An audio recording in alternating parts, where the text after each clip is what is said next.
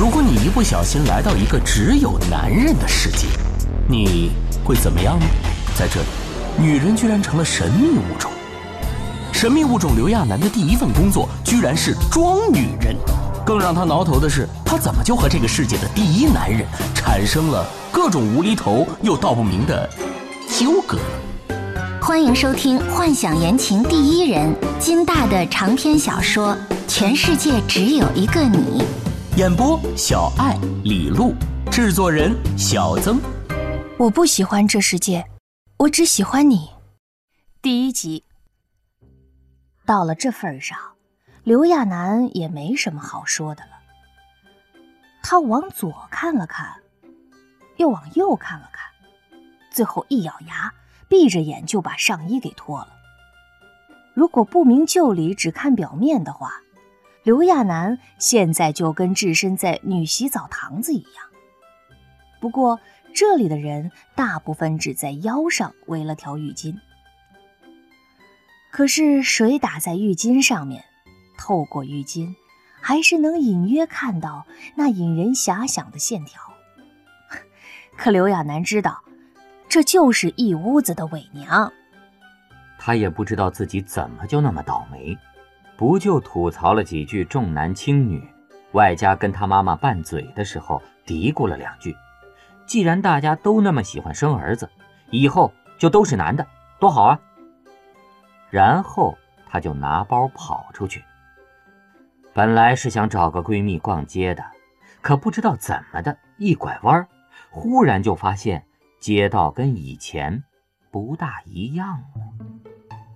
他还以为是城建部那些人又在东拆西补呢，正说多走几步看看，结果很快他就被眼前的场景给镇住了。好家伙，灯红酒绿啊，就跟到了红灯区一样。更让他吃惊不已的是，他长这么大，即便知道城里有红灯区，但也没见过这么纸醉金迷的地方。然后，他莫名其妙的就被人硬拉进这个叫“醉女人”的店里。在莺声燕语里，刘亚楠这才知道自己到了了不得的地方。他居然误闯到一个全是男人的平行世界来。饶是他父母当年想儿子想疯了，把他当半个儿子养，他也没想到会这样。要说这个世界都是男人也就算了，为什么在都是男人的世界里，这些男人还要找女人呢？这不科学呀！刘亚楠来的这些天，就通过他的观察来看，这个世界跟他以前生活的地方，在很多生活习惯上是一样的，比如外面的路上开的车呀，还有红绿灯那些。只是那些地名他都没听过，找大家的衣服也跟他那个时代差不多。可是那些人说话的时候，偶尔还会蹦出“贵族啊”“血统啊”那些很奇怪的词儿。他初来乍到的，说真的，要不是被那个做中介的误打误撞给介绍到这个醉女人里，他没准当下就会被人发现了。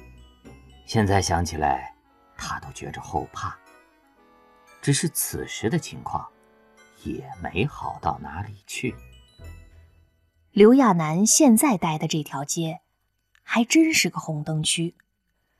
只是他们这还不算最繁华的地方，周围的店铺档次也不高，都是些以次充好的，什么醉女人、真女人、柔软女人。这家店。也不怎么好，要不然他当初进店的时候也不会被吓出一身汗来。五大三粗兰花指就算了，五大三粗还穿裙子抹口红，外带走路一扭一扭的，而且是成排的。那场景现在想起来，刘亚楠都想把隔夜饭吐出来。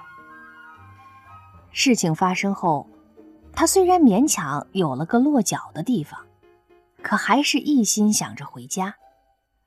为了这个，刘亚楠几次跑到之前来的地方兜圈子，可不管他走得多么多么认真，到最后脚底板都疼了，周围的景色始终不会发生变化。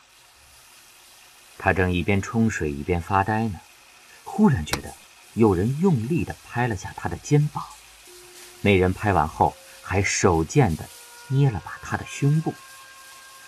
本来他不想脱光上衣洗澡的，在都是男人的世界，一旦被人发现他是货真价实的女人，他估计那后面发生的事儿，就连上帝都能恶心吐了。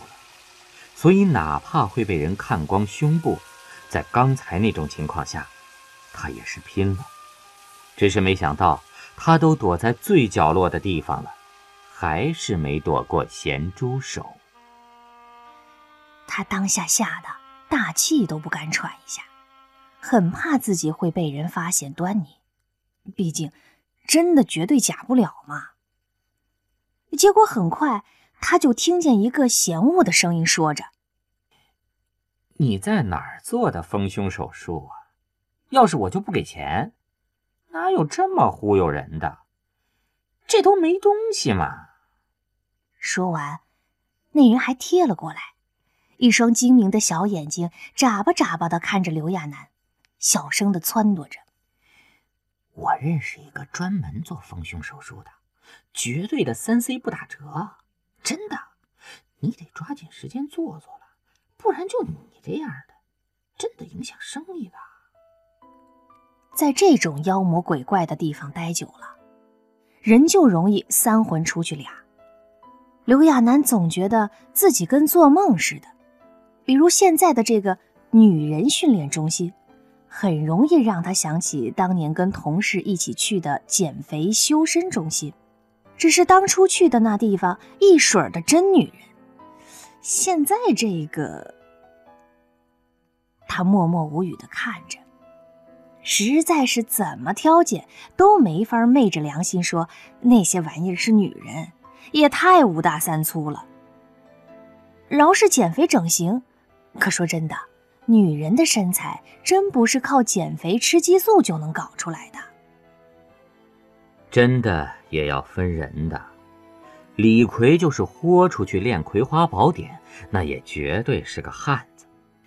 唉，看着那些老爷们呲牙咧嘴的除毛，刘亚楠也只能低调的沾些除毛膏之类的东西。他所在的那个醉女人，倒是各项福利都有，不管是洗浴还是后期的锻炼培训，绝对是良心企业。妈妈桑是个哑着嗓子的瘦子，大家都叫她柔柔姐儿。刘亚楠开始叫的时候，牙床子都酸得倒吸气。后来他想了个辙，发现每次叫人的时候，不看着对方的脸，他还是能一鼓作气的喊出来。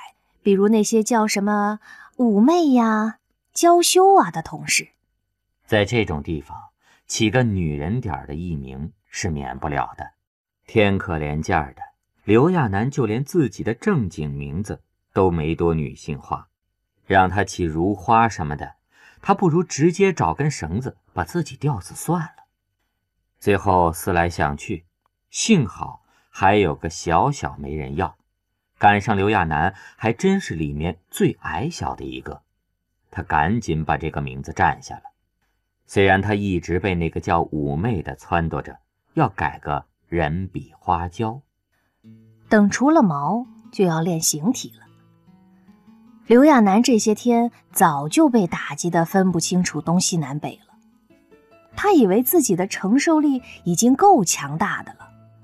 不过等看到教他们的那个老师一边扭胯一边翘手指的时候，他还是捂着胃难受了半天。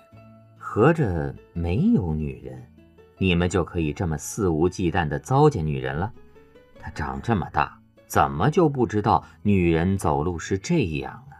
要是有哪个女的敢在大街上这么走，估计那回头率不说刷刷的，也绝对是不进精神病院都觉得冤的级别。可是不学又不成，他们那个良心企业可是要考核业绩的，一天三顿饭都要按业绩来。刘亚楠还不知道自己被培训完会遇到什么非人的事儿呢，但现在顶重要的就是先把饭碗保住。说白了，这个红灯区也没表面看上去那么安全。再说，他人生地不熟，在这么个世界，还有比在伪女人堆里更安全的地方吗？刘亚楠强忍着扭了几腿他每次都是能靠后，绝不靠前。能靠边，绝不居中。可就这样，还是被教练无情的揪了出来，很严厉的训斥着：“你不对，女人不是这样的。”刘亚楠努力的用当年练瑜伽的劲头摆着胯骨，可手指翘的就不那么理想了。他翘起的手指幅度总不大，而且他经常会忘。现在两者并在一起，又要扭胯，又要翘手指。刘亚楠早知道有这么一天的话，当年就该拜隔壁二椅子为师啊。幸好对方也没怎么难为他，毕竟刘亚楠的努力在那儿摆着，笨是天生的，没办法。所以在多方同情的眼神下，刘亚楠算是被放过了。他默默地退到后面，有一个跟他一起的。呃，就是之前撺掇他丰胸的那个妩媚凑过来，小声的安慰他说：“小小，别难过。柔柔姐说了，你虽然先天条件不好，可是你矮呀。听说啊，有客人专门喜欢这款的。知道最红的那个戴尔吗？”刘亚楠木讷的摇了摇头，他现在两眼一抹黑。别说戴尔了，他连苹果都要忘了。弱柳千丝那儿的红牌，靠的就是小巧玲珑，据说生意好的不得了，要想见一面，都要提前预约的。刘亚楠哦了一声，他一直努力屏蔽那些信息，也还是扛不住啊。不过眼看着上岗前的培训就要完成了，到了这个时候，他该怎么办呢？等课程结束后，醉女人的那些人陆续走了。刘亚楠前段时间只要有空都在寻找回家的路，所以他独行惯了。那些人也没怎么问他，就叮嘱着让他多注意安全。其实他很胆小，最近这段日子只敢在醉女人附近走走。现在实在是因为临近上岗，他想着多看看情况。看自己能不能独立生活下去，比如逃跑什么的。不过，就他自己的话，他还真不敢到处乱走。幸好，最近跟五妹关系处得好些。这个人吧，要在以前的世界里，他绝对会唾弃一万遍。可是现在，跟那些还有点杀伤力的人比，五妹虽然是滑头了些，不过好在娘的纯天然。不那么招人讨厌。醉女人里的人都当刘亚楠是从乡下来的，其实刘亚楠压根儿不知道乡下是什么样的。不过既然能解释自己什么都不懂，他就应了下来。现在五妹就充当起了向导，一边带他闲逛，一边跟他说周围的建筑都是什么。他看着四周。与自己以前住的地方很像的建筑，什么蛋糕店，还有咖啡店那些，连蛋糕的味道也没差。他甚至能隐隐闻到很甜腻的味道，真是怀念呐。他刚想进去吃吃看，就透过橱窗看见里边几个粗犷的男的，穿着裙子，翘着兰花指，正在谈笑。他又默默无语地扭过头去。路上走的倒是很顺利，只是他们走了没多久，就遇到了一个关卡。刘亚楠看着很像他那个世界里的高速收费站，有栏杆，又有专门做记录跟维护秩序的人。不过是人还是车，都是分开行走的。他刚说要过去，就被五妹一把拦住了。原本还嘻嘻哈哈的五妹，表情一下变得严肃起来，警告他说：“哎哎哎哎，你瞎装什么？小心被宪兵抓起来！”啊，被抓起来？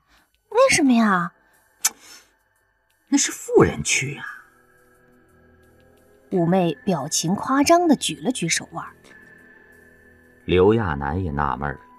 他跟五妹手腕上都有那个身份认证环的，那东西的作用就跟暂住证似的，上面还有条形码什么的，就是为了需要的时候被人刷下做记录。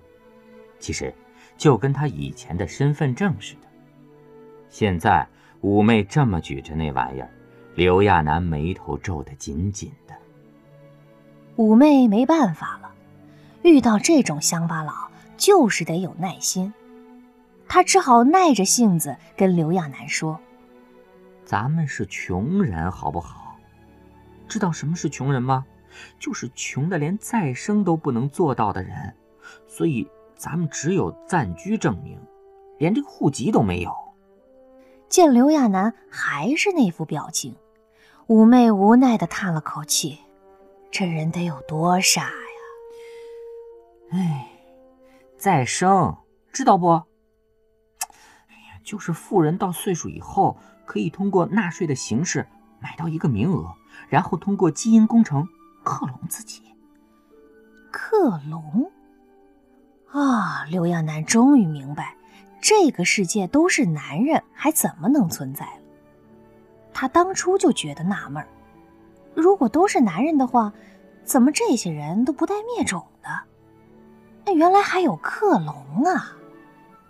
他正琢磨着呢，就听五妹继续在那儿问着：“那永生人，你总该知道了吧？”见刘亚楠傻不拉几的摇头，五妹唉了一声，不得不继续解释：“永生人就更可怕了，他们已经不光是有钱了，还是贵族，就是超过十代都超级有钱。”有钱到可以影响军界、政界，甚至啊，可以操纵总统选举的那些大家族，那些人才是神话级的存在呢。而且他们的基因都超级好的，在再生的过程中，他们不仅是克隆自己，还在不断的优化自己的基因。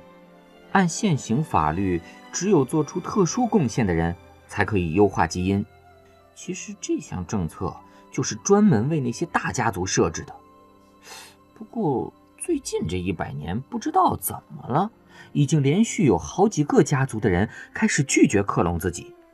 其中最有名的何许家族，据说人丁已经很少了。见刘亚楠一副要听晕过去的表情，五妹没办法了，只好敲了敲他的脑袋，一脸语重心长地说：“哎。”你这家伙呀，跟你说了这么多，我就是要告诉你，咱们穷人的活动区域很有限的。还有啊，咱们一定一定要努力工作，努力赚钱。只要咱们在老的时候凑够了再生的钱，咱们就可以变成有户籍的人了。你知道吗？说真的，刘亚楠听了半天，还是跟做梦似的。什么基因呐，再造再生的玩意儿，反正最近他看到的那些场景都是很普通的房子和公交车，感觉就跟他以前的世界一样。除了偶尔会在天上看到那种造型夸张的飞船外，不过大概是打开了妩媚的话匣子，这小子的话也多了起来，显然是一副你这么无知，我就帮你科普的样子。听了那些话后，刘亚楠忽然有了疑问。虽然他是纯文科生，不过既然基因可以优化，那为什么不通过基因创造女人呢？妩媚一脸“你傻呀”的表情，继续科普：“你不知道基因阻断者吗？就是在很久很久以前，当时世界上还有很多很多女人，可不知道为什么，当时的人只喜欢生下男孩。”有些极端的家庭甚至会把生下的女孩淹死。在这种情况下，有一个叫卡琳娜的女博士做了一种叫生子丸的东西。怀孕初期的孕妇吃下这种药，就一定会生下儿子。虽然当时这种药物的安全性还没有认证，可依旧有大把人想通过这种廉价且简单的方式生小儿子。这话勾起了刘亚楠的回忆。说真的，要真有这玩意儿的话，就算知道会有副作用，估计他父母也一定会吃的。而且估计不光他父母，还包括他的什么表哥呀、表妹呀，反正大家都会想：我家有儿子就成。那别人家又不见得也跟我一样。再说，就算生了女儿，不跟没生一样吗？这样，起码还有儿子。